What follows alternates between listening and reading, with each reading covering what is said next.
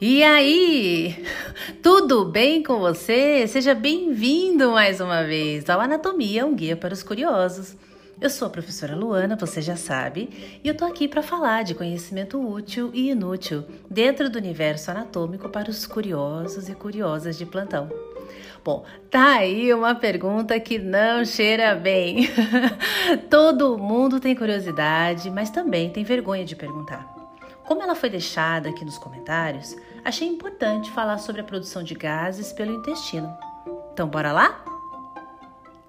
Os gases podem ocorrer no estômago, sendo expelidos pela boca na forma de eructação, popularmente conhecida como arroto mesmo, e no intestino, expelidos pelo ânus, cujo nome correto seria flato, que significa ar.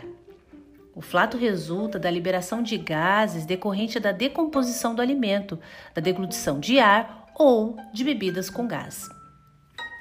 O borborigmo é o barulho da produção de gases pelo intestino. O odor característico tem a ver com a digestão dos resíduos alimentares pelas bactérias da flora intestinal. Além da ingesta de bebidas alcoólicas, alguns distúrbios do sistema digestório podem proporcionar a maior ocorrência de flatos, como é o caso da síndrome do intestino irritável, por exemplo. Caso você perceba a maior ocorrência de flatos, consulte um médico, gastroenterologista, um nutrólogo ou nutricionista para saber as causas e os tratamentos possíveis. Gostou dessa explicação? Resolvi sua curiosidade? Ah, não? Então manda para nós aqui que a gente quer saber o que, que você está curioso aí é, sobre anatomia. Qualquer coisa é só você entrar em contato.